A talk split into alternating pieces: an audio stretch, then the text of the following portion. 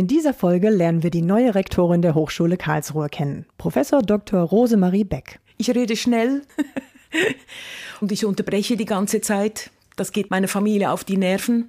Will mir Mühe geben, das nicht zu tun, weil es natürlich total lästig. Ne? Aber ich bin sehr gerne einfach im Austausch mit Menschen. Ich rede gerne, aber ich höre auch gerne zu und ich liebe das, wenn man miteinander redet und es entstehen Ideen im Sprechen. Der HKA Podcast. Die Hochschule Karlsruhe zum Anhören. Mit Anneke Reinsperger. Hallo und herzlich willkommen zum HKA Podcast. Im Moment sind wir an der HKA ziemlich aufgeregt, denn am 1. März 2024 startet eine neue Führungskraft an der Hochschule Karlsruhe, Rose Marie Beck. Auf den ersten Blick ist sie mit ihrem Hintergrund vielleicht eine Überraschung als Rektorin, denn sie ist fachfremd als Professorin für Afrikastudien. Aber sie konnte die Wahlberechtigten überzeugen und wurde mit überwältigender Mehrheit im ersten Wahlgang zur Rektorin gewählt.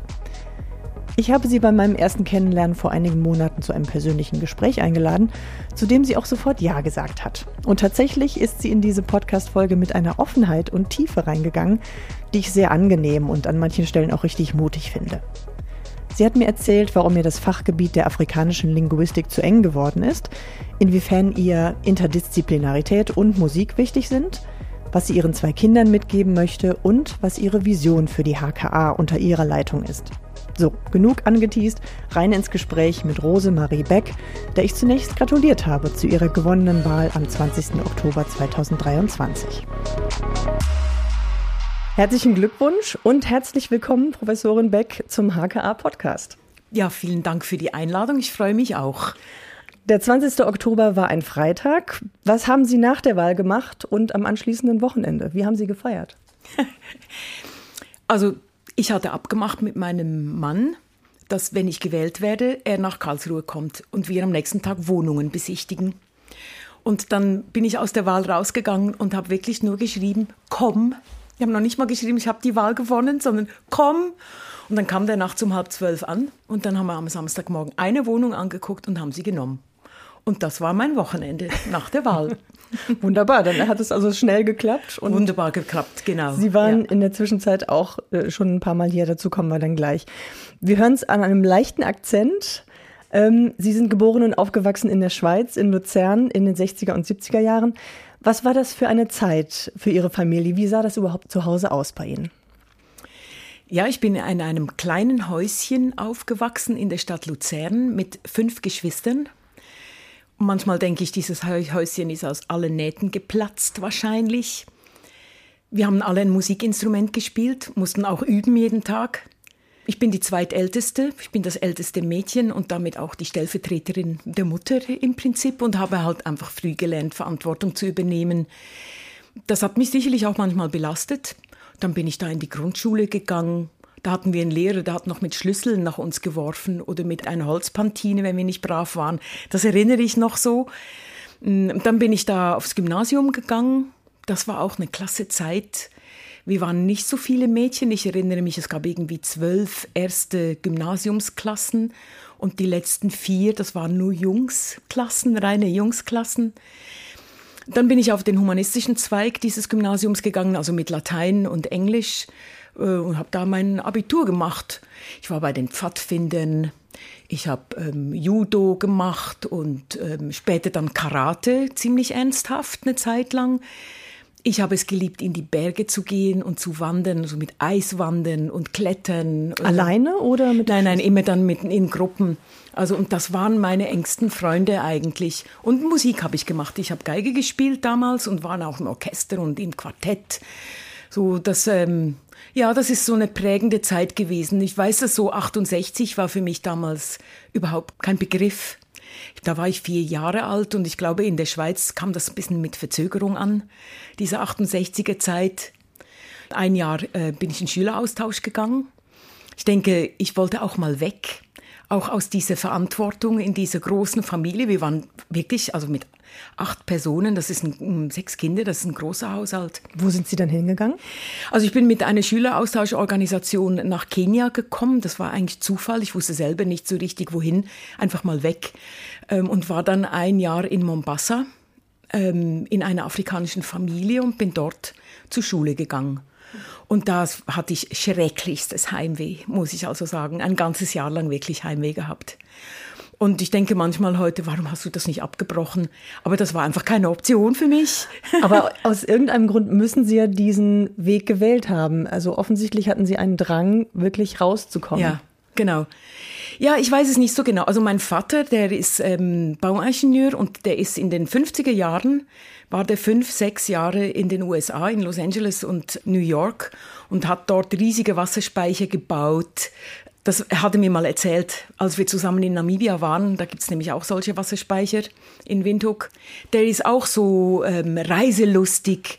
Der ist bis ins hohe Alter von 91 Jahren, also jetzt ist er 96, also vor fünf Jahren, ist er noch allein in Libanon geflogen, um meinen jüngsten Bruder dort zu besuchen und alleine wieder nach Hause. Und der ist einfach reisefreudig gewesen. Vielleicht habe ich davon was abbekommen. So würde ich das heute vielleicht sehen. Mhm. So ja, und das ist natürlich eine prägende Erfahrung gewesen, dieses Jahr in Kenia, das ist klar. Genau. Frau Beck, Sie leben und arbeiten seit etwa 40 Jahren in Deutschland. Ähm, Sie haben studiert in Köln Afrikanistik, Germanistik, Pädagogik und Ihr Spezialgebiet sind afrikanische Sprachen, Literatur und Kultur. Ist Ihre wissenschaftliche Karriere etwas, das sich Ihre Eltern in Luzern von vornherein gewünscht haben? Überhaupt nicht. Das war natürlich die große Katastrophe. Unser Kind will was bitte schön studieren? also da muss ich schon ordentlich darum kämpfen. Damals wusste ich noch nicht so genau, wo man was studieren kann. Also ich wusste, man kann es in Köln studieren. Eine der anderen Schülerinnen, die mit mir im Schüleraustausch waren, studierte da schon. Und dann gab es noch die Version Paris. Und dann bin ich erstmal nach Genf gegangen. Meine Eltern haben gedacht, wir schicken jetzt mal nach Genf, die soll mal ein Semester irgend, irgendwas studieren. Und dann kommt sie schon auf andere Gedanken. bin ich aber nicht. Also dieses Jahr in Kenia, das hat mich schon so weit beeinflusst, dass ich hm, eigentlich die Welt nicht richtig mehr verstanden habe. Inwiefern? Kann ich gar nicht so genau sagen. Also ich kann eigentlich nur sagen, dass in den Studiengängen, in denen ich unterrichtet habe in den letzten 30 Jahren, wir relativ viele Studierende hatten, die so ein soziales Jahr gemacht haben oder irgendwie so einen Austausch gemacht hatten und dann zu uns studieren kommen, um irgendwie einzuordnen, was sie erlebt haben. Also man erlebt natürlich ganz handfest Armut. Ich glaube, das ist am schwersten auszuhalten. Und dann das Zweite, wir kommen als Weiße, schon als Schüler kommen wir mit zugeschriebenen Kompetenzen dahin, die wir eigentlich gar nicht haben. Wir sind die Reichen, wir sind diejenigen, die aus Gesellschaften kommen, die es geschafft haben, die Vorbilder sind und da muss ich plötzlich auch Vorbild sein. Und das konnte ich damals nicht und ich denke, viele Studierende oder junge Leute, die solche Austausche machen, können das auch nicht und brauchen dann eine Zeit, um sich irgendwie wieder ein, irgendwie einzufinden in diese Welt. Das klingt ja so, als ob Sie irgendwie einen anderen Zugang zur Afrikanistik gefunden hätten als Ihre Studierenden, die das jetzt machen. Gab es da einen bestimmten Punkt, wo Sie gesagt haben, so und jetzt in Köln Afrikanistik und alles, was dazugehört? Ich denke, dass mich irgendwie in der Schweiz auch nicht viel mehr gehalten hat nach dem Abitur zerfallen sozusagen die sozialen Netzwerke, die man hat, so in der Tendenz zumindest. Nach diesem Jahr war ich auch ein bisschen unglücklich. Das weiß man heute, dass ganz oft ähm, Jugendliche, die aus dem Schüleraustausch zurückkommen, Schwierigkeiten haben, sich wieder einzufinden. Das ist einfach so, das wusste man aber damals nicht. Und ich hatte Swahili gelernt in der Zeit, einfach weil meine Gastmutter kein Englisch konnte und ganz viele Verwandten konnten kein Englisch. Die Kinder konnten Englisch, die waren in der englischen Schule, also in der Aga Khan High School, wo der Unterricht auf Englisch ist. Und dann hatte ich einfach Interesse, auch noch mehr diese Sprache zu lernen. Und ich glaube, das war dann so, so, so eine Möglichkeit, immer ähm, mit dieser Erfahrung, mit dieser Erinnerung in Kontakt zu bleiben. Mm, und bin dann nach Köln gegangen, um dort Afrikanistik zu studieren war schon relativ früh, habe ich gemerkt, ja, das ist ganz schön. Also da macht man hauptsächlich Linguistik, ein bisschen Geschichte, ein bisschen Literatur. Ich habe dann nebenher, also als zweites Fach Germanistik studiert und da interessanterweise dann äh, Medievistik, also Mittelalter, wo ganz viel auch mündlich läuft. Und das war dann für mich eine Verbindung zu afrikanischen Literaturen oder eben Oraturen, also ähm, ich würde sagen auch Wortkunst. Das ist ein bisschen ein breiterer Begriff, weil Literatur, mündliche Literatur ist äh, ein Widerspruch, ist ja nicht geschrieben. Und das fand ich irgendwie, das hat mir gut gepasst. Da konnte ich ganz viele Sachen auch nochmal anders zurechtrücken, mit Mittelalter, mit Afrika, mit Mündlichkeit, mit Kommunikation. Das hat mich eigentlich immer am meisten interessiert. Was macht man eigentlich, wenn man redet? Was macht man mit Wörtern? Und das zieht sich immer durch meine ganze wissenschaftliche Biografie durch. Und Pädagogik, das war irgendwie so eine Verlegenheitswahl, weil ich musste noch ein drittes Fach haben. okay. ähm, wie viele Sprachen sprechen Sie denn ganz praktisch? Sprechen ganz praktisch. Es kommt jetzt drauf an. Also natürlich Deutsch, Französisch, ähm, Englisch, Swahili, Schweizerdeutsch. Ich kann auch ähm, ein bisschen Italienisch. Also ich, ich kann mich äh, durchschlagen, ich kann mich mit Afrikaans ein bisschen durchschlagen. Ich konnte mal ziemlich gut Herero, aber man vergisst das natürlich. Dann würde ich sagen, ich habe noch ein paar andere Sprachen gelernt, äh, wo ich mich wirklich nochmals vertiefen müsste. Bambara zum Beispiel, Nama, ja, so ungefähr. Haben Sie eine, ja, eine Lieblingssprache oder eine bestimmte Phrase oder eine bestimmte Art zu sprechen, die Sie uns etwas näher bringen möchten? Ja, also das ist nicht sprachunabhängig. Ich rede schnell. Und ich bin, ähm, ich wollte gerade sagen, und ich unterbreche die ganze Zeit. Das geht meinen, meiner Familie auf die Nerven. Will mir Mühe geben, das nicht zu tun, was natürlich total lästig. Ne? Aber ich bin sehr gerne einfach im Austausch mit Menschen. Ich rede gerne, aber ich höre auch gerne zu und ich liebe das, wenn man miteinander redet und es entstehen Ideen im Sprechen. Das ist so vielleicht das, was mich am meisten, meine Art zu sprechen am meisten auszeichnet. Ich wollte jetzt eher so ein bisschen darauf hinaus, ähm, in Europa kennen wir uns größtenteils nicht gut aus mit afrikanischen mhm. Sprachen und Sprachkonzepten. Ähm, gibt es da irgendwas, was ganz fremd ist äh, zur europäischen Sprechkultur und was Sie vielleicht gerne ja, näher ah. bringen möchten?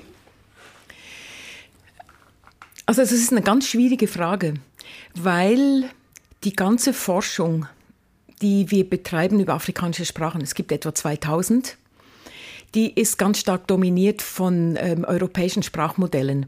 Das heißt, man geht hin, man schreibt Grammatiken, da gibt es dann sehr exotische Phänomene. Die meisten afrikanischen Sprachen sind Tonsprachen. Das heißt, wo die Silben mit unterschiedlichen Tonhöhen dann auch unterschiedlich etwas heißen, bisschen wie Chinesisch oder Mandarin. Ja, also so kann man das vergleichen. Es gibt natürlich die exotischen Klicks in den südafrikanischen Sprachen, also Region Südafrika, San, Khoisan-Sprachen, auch äh, und äh, Zulu. Kann ich selber nicht so gut, ne? das hört man, das ist schwer für unsere Zungen. Aber was wir über die afrikanischen Sprachen wissen, ist so überlagert von unseren eigenen Denkmodellen, dass es schwer ist, da rauszukommen. Am einfachsten kommt man eigentlich raus, wenn man sich klar macht, oder andersrum, in den heutigen Nationalstaaten Afrikas haben sie so gut wie keinen einzigen Staat, wo es nur eine Sprache gibt, sondern das sind Vielsprachenländer.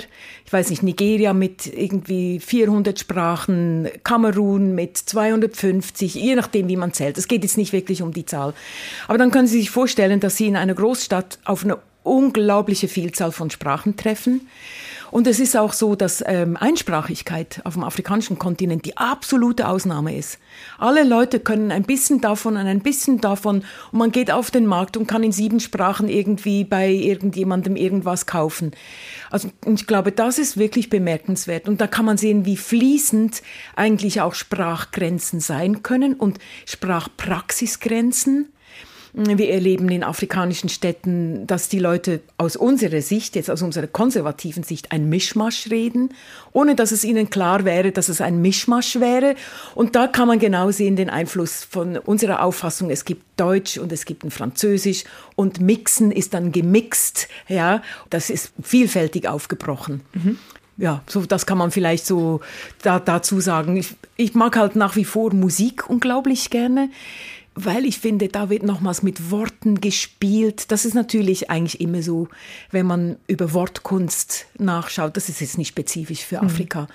Aber das ist auch etwas, was ich so toll finde, wenn man mit Worten spielen kann und so Nuancen rausholen kann. Genau. Mhm. Ja. ja. man merkt Ihre Faszination auf jeden Fall. Danke, dass Sie uns mitgenommen haben, ein bisschen in Ihre äh, linguistische Welt. Ähm, als Vorbereitung habe ich einen Artikel, ein Gespräch von Ihnen mit Ihnen gelesen. Da geht es um Wissenschaft und Mutterschaft, ähm, also Leben mit Karriere und Kindern. Das ist sehr persönlich, ein sehr persönlicher Artikel. Inzwischen sind Ihre Kinder aus dem Haus, aber wie blicken Sie heute auf diese Zeit zurück? Mein erstes Kind ist 1993 äh, auf die Welt gekommen und ich hatte auch Schiss, weil ich Karriere machen wollte oder Karriere, ich wollte im Beruf bleiben und das war da einfach noch nicht so selbstverständlich. Ich glaube, das ist auch heute nicht immer selbstverständlich. Mein Partner war 13 Jahre älter als ich. Und der stand natürlich schon längst im Beruf. Und wie kann ich jetzt auch im Beruf bleiben? Hm. Ja. Also man muss dazu sagen, es gab noch nicht sowas wie Elterngeld oder sowas wahrscheinlich. Gar nicht. Mhm. Auch keine Elternzeit. Es gab natürlich irgendwie sechs Wochen nach der Geburt oder so die man zu Hause blieb, bezahlt. Ich, ich, weiß es nicht mehr genau. Aber ich hatte große, große Furcht, dass ich nach der Geburt meiner ersten Tochter dann aus allem rausfalle. Ich musste dann auch heiraten, weil ich als Schweizer Staatsbürgerin immer nur ein Jahr lang Aufenthaltsgenehmigung hatte. Und dann war das Heiraten das Einfachste. Dann hatte ich nämlich einen Aufenthalt ähm, und konnte auch hier ohne Arbeit erstmal sein, weil ich wollte dann auch promovieren. Ich musste sozusagen hochschwanger noch mein Studium abschließen und dann habe ich eine Promotion angeschlossen das war schon eine Zeit, wo ich mir viele Sorgen gemacht habe, wo ich nicht gewusst habe, wie soll ich jetzt Kind und Familie und meine Karriere, ich habe vielleicht noch nicht mal so in Karriere gedacht, aber äh, wie soll ich das unter einen Hut kriegen? Und ich habe dann sehr lange gewartet mit meinem zweiten Kind. Das ist mein Sohn, der ist fast sieben Jahre jünger als meine Tochter. Und wir mussten dann auch umziehen. Mein Mann hat dann eine Professur in Mainz bekommen und ich hatte nichts mehr in, in, in Köln. Ich hatte keine Stelle mehr. Ähm, die Promotionsstelle war ausgelaufen. Ähm, und dann musste ich nach, nach Mainz umziehen und habe dann da mein zweites Kind bekommen. Wie würden Sie sich als Mutter beschreiben? Was ist Ihnen wichtig, Ihren Kindern mitzugeben? Also ich rede ganz oft eigentlich mit meinen Kindern über solche Sachen und frage heute, was habe ich euch eigentlich mitgegeben? Oder manchmal sage ich, naja, das war vielleicht schon manchmal ganz schön hart mit mir. Mein damaliger Mann und ich, wir hatten wirklich einen Stundenplan gemacht. Bis auf die halbe Stunde runter, wer zuständig war. Ich mache das so mit Anführungsstrichen in der Luft. Aber ich brauchte das, um sozusagen Zeit für mich selber zu haben. Aber das war natürlich für meine Kinder vielleicht auch nicht immer so einfach. Ne? Ähm, auf der anderen Seite war es verlässlich, wussten, es ist immer jemand da. Die gingen mit sechs Monaten in, in die Krippe. Das war auch gut für die, weil ich glaube, ich hätte mich zu Tode gelangweilt, als sie so klein waren. Bei aller Liebe, die man hat, es war auch manchmal langweilig. Sie haben sich öfter auf neue Orte auch eingelassen, sind nach Leipzig gekommen 2010 als Professorin für Afrikanistik. Sie waren Dekanin, Sie waren Dekane-Sprecherin und Mitglied des Krisenstabs. Ich schätze mal, das war während der Corona-Pandemie, ja. dass Sie da im Krisenstab ja. waren. Man sieht auch da wieder, Ihre Stärke ist offensichtlich Kommunikation. Sie mussten Managerin sein, Diplomatin. Wie sehen Sie jetzt Ihre Rolle hier an der Hochschule Karlsruhe als neue Rektorin? Ich glaube, meine wichtigste Aufgabe, zumindest jetzt dann zu Beginn, wird sein, mit einem Haufen Leuten zu reden mit jedem reden, reden, zuhören, zuhören, austauschen. Ich lerne schon ganz viel. Ich war jetzt bereits in allen Fakultäten, je ein Tag. Mhm. Wie, wie sah das aus? Also Sie sind seit mehreren Wochen unterwegs. Was haben Sie dort schon alles gesehen und ähm, wie gehen Sie dort vor, um Leute kennenzulernen, um die Hochschule kennenzulernen?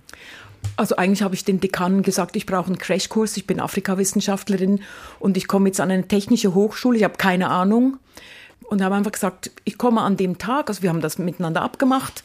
Und ich habe gesagt, ihr macht den Plan. Und jede Fakultät ist ein bisschen verschieden gewesen, aber immer gab es eine Einführung, da haben sich die Kollegen das Dekanat ein bisschen vorgestellt, dann meistens war die ganze Fakultät eingeladen, spätestens zum Mittagessen, wo ich immer eingeladen worden bin, wo ich wirklich sagen muss, toll, fand ich richtig super. Da kamen dann noch die ganz vielen Mitarbeiter dazu und dann setzt man sich halt überall hin und redet mit den Leuten. Dann haben sie mir die Studiengänge vorgestellt und die Labore und die Forschungsprojekte. Und ganz oft habe ich noch Zeit bekommen, mit den Studierenden noch zu reden. Und eigentlich ist es ganz einfach, mit den Leuten ins Gespräch zu kommen. Man redet halt und sagt, was machen Sie denn? Äh, und es ist wirklich, und das kann ich jetzt noch machen oder konnte ich bis jetzt einfach machen, auch ganz unbelastet ich bin noch nicht Rektorin, also jetzt auch zum Zeitpunkt, wo wir diesen mhm. Podcast Das können aufnehmen. wir vielleicht auch offenlegen. Es ist jetzt ja. Anfang Februar, also Sie haben noch fast einen Monat Zeit. Genau. Und im Moment kann ich einfach ganz unbelastet mit allen Leuten reden. Und das nehmen die auch so wahr. Und das fand ich ganz toll, dass man mir einfach mal zeigt, was da ist. Und dass es äh, Dinge gibt, die hm, man machen muss, das ist mir schon klar, aber das war jetzt einfach noch nicht der Zeitpunkt. Und das ist so eine Riesenchance für mich. Einfach die Kollegen kennenzulernen. Und das ist sozusagen meine Idee. Ich denke auch, wir werden immer zusammenarbeiten müssen, weil ich eben fachfremd bin.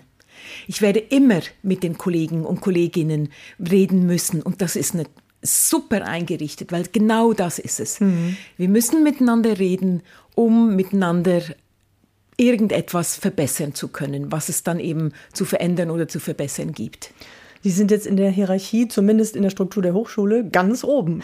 Was ist denn Ihre Vision von Führung? Oder äh, anders gefragt, was wünschen Sie sich da vielleicht auch von sich selbst? Ich wünsche mir als allererstes, dass ich nicht hier an die Ecke der Hochschule komme und ins Rektoratsgebäude gehe und da nie wieder raus, bis am Abend, wenn ich wieder nach Hause gehe. Das möchte ich zum Beispiel überhaupt nicht. Das ist so ganz plastisch für mich, dieses Bild. Ich möchte nach ganz viel Partizipation und dem Zuhören und dem gemeinsamen Erstellen von Entwicklungsplänen, Richtungen oder Lösungsvorschlägen, die für bestimmte Probleme einfach gefunden werden müssen, dass ich dann am Schluss in der Lage bin, guten Gewissens eine Entscheidung zu treffen, mhm. beziehungsweise zu verantworten.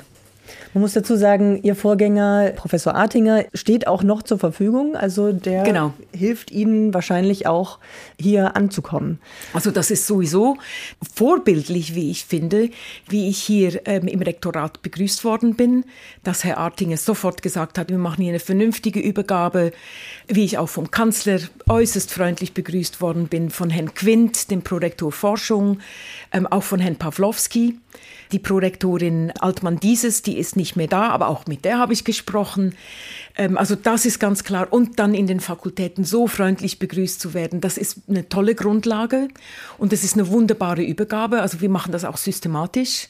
Ich war gestern schon mit auf eine Dienstbesprechung im Ministerium, einfach um hinzukommen, mir das anzuschauen zuzuhören und dann, wenn ich loslegen muss, dann kann ich das auch. Ja, also weil das ist natürlich eine anstrengende Arbeit, ein anstrengender Job, vielfältig. Ich muss ein ganzes Netzwerk nach außen aufbauen, nach innen aufbauen.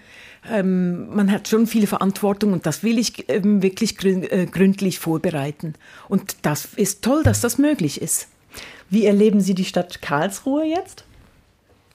Also das Interessante ist ja, ich behaupte fast, dass es eine süddeutsche Stadt ist, die mit meinem süddeutschen, also jetzt im Sinne von Sprachraum, Gefühl für Stadt doch sozusagen eine Resonanz erzeugt. Hm, das habe ich so in Köln nicht erlebt. Ich liebe Köln, aber da musste ich ganz anders die Stadt verstehen. Leipzig ist nochmal was ganz anderes. Das ist so eine richtig prächtige Gründerzeitstadt mit viel Raum. Also das es sind einfach ganz unterschiedliche Städte, die es da gibt. Aber ich bin hier in Karlsruhe bei meinem Vorstellungsgespräch, vor dem Vorstellungsgespräch, bin ich aus dem Zug gestiegen, komme da auf den Bahnhofvorplatz und denke, oh, das ist schön hier, hier gibt es eine Straßenbahn. Und damit war es gegessen.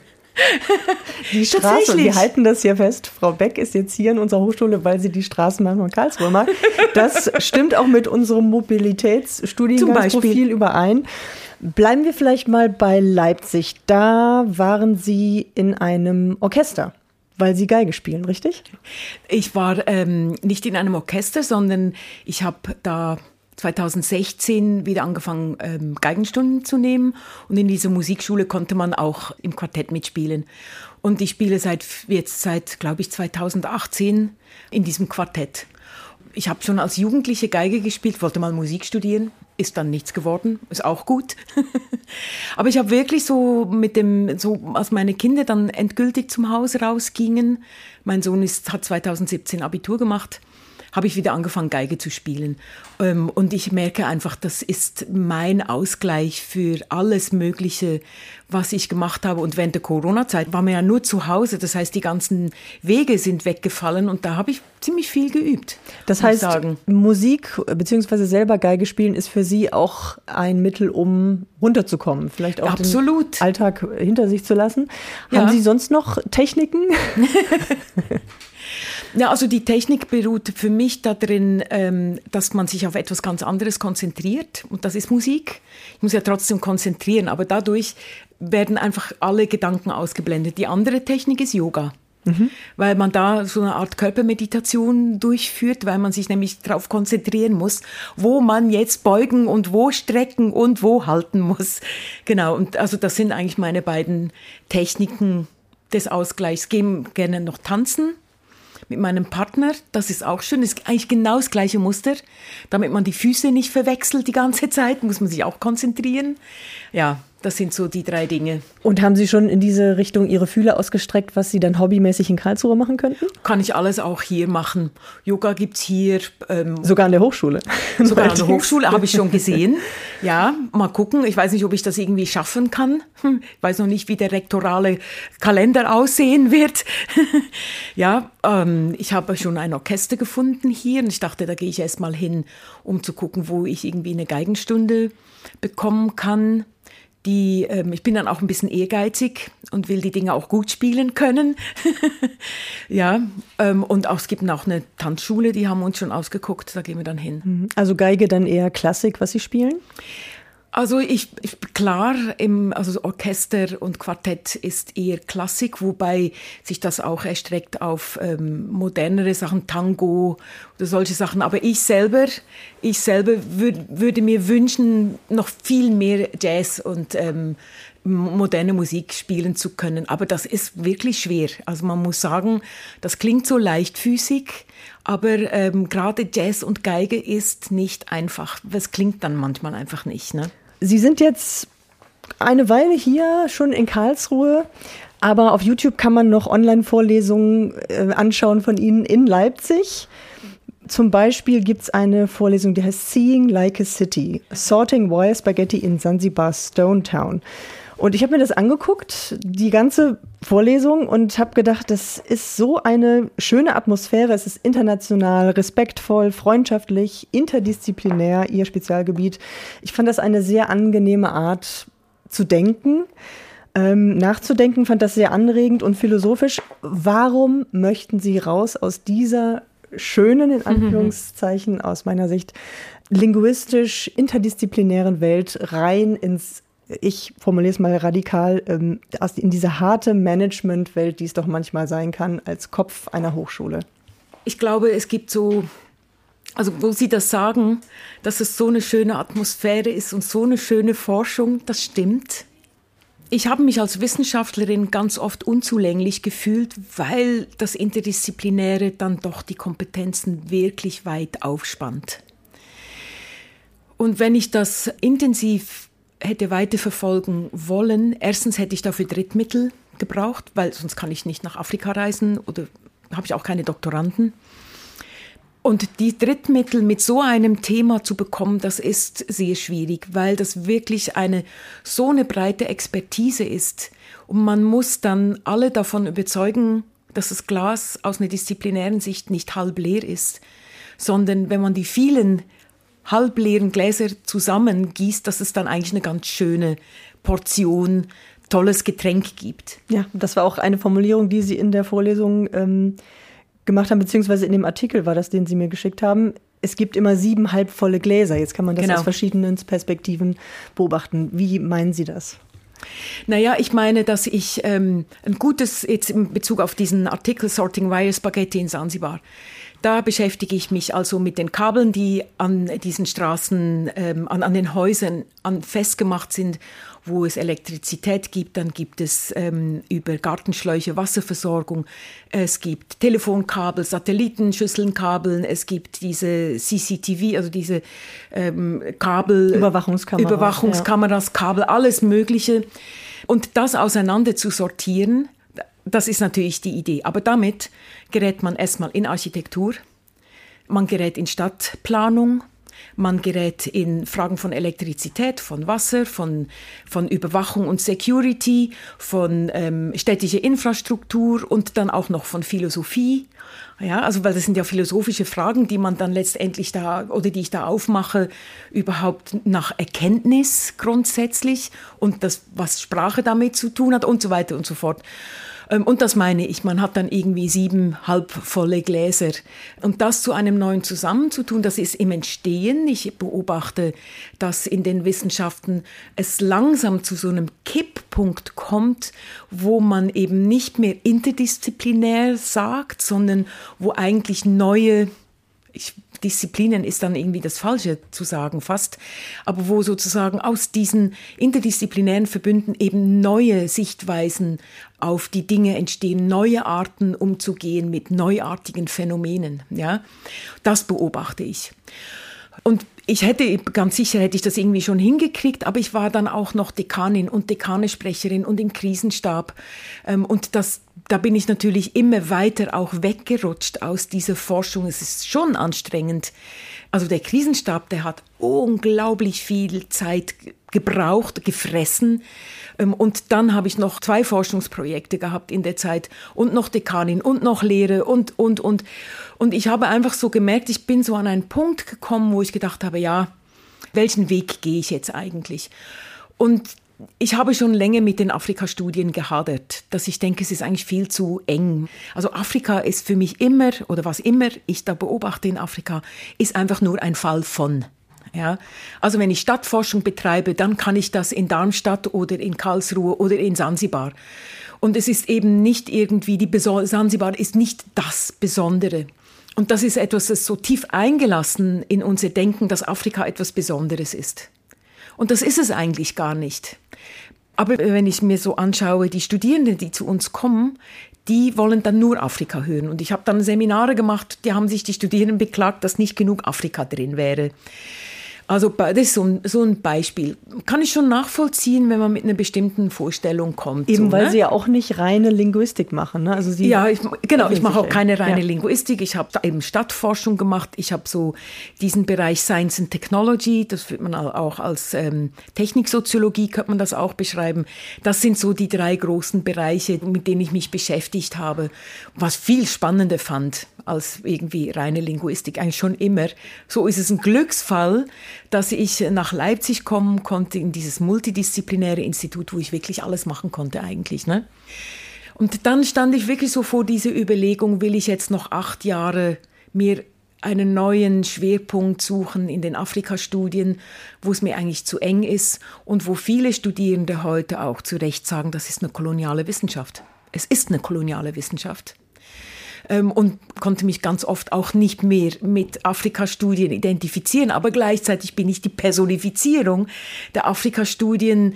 Und auf der anderen Seite hat mir einfach dieses Dekanat und diese Verantwortung und diese Kommunikation im Krisenstab und als Dekanin, das fand ich einfach toll da wieder Möglichkeiten zu eröffnen. Da kommt jemand mit einem Problem und sagt, das und das und dann da überlege ich mir, was könnte man jetzt, wie könnte man das lösen? Und ganz oft findet man dann auch Lösungen zusammen, äh, gemeinsam im Gespräch. Und das war dann sozusagen diese Abschätzung, diese Abwägung. Genau.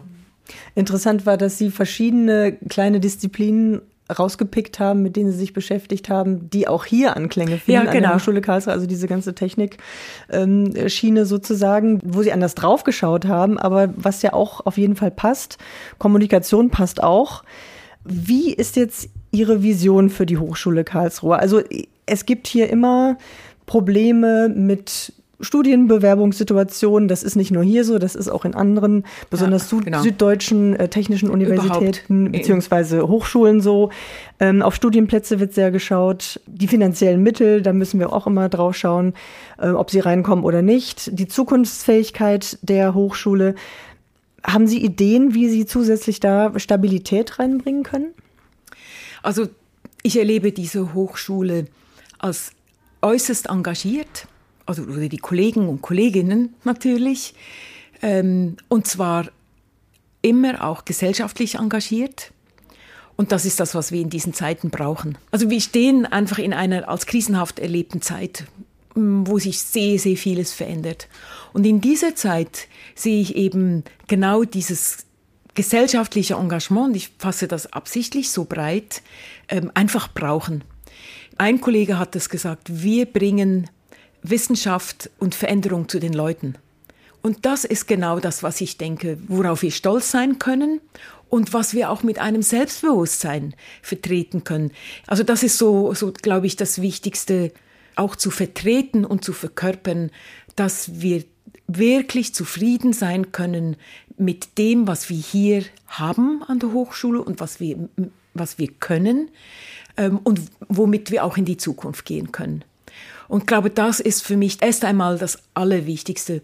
Und meine Vision ist tatsächlich, dass wir gerne an dieser Hochschule arbeiten, weil wir gute Lehrende, WissenschaftlerInnen sind, gute Forschende, gute Forscher und Forscherinnen, eng verknüpft in dieser auch Gesellschaft, in, in, diese, in diesem Wirtschaftsumfeld Karlsruhe, was ja hervorragend ist dass wir immer an, dran sind zu erspüren oder zu erfahren, was eigentlich jetzt gebraucht wird und dass wir darauf reagieren können. Und auf allen möglichen Ebenen.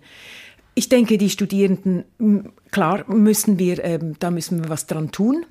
Aber ich denke, Internationalisierung ist ein Thema. Es wird ja auch ganz viel gemacht seitens Baden-Württembergs, dass mehr Studierende kommen.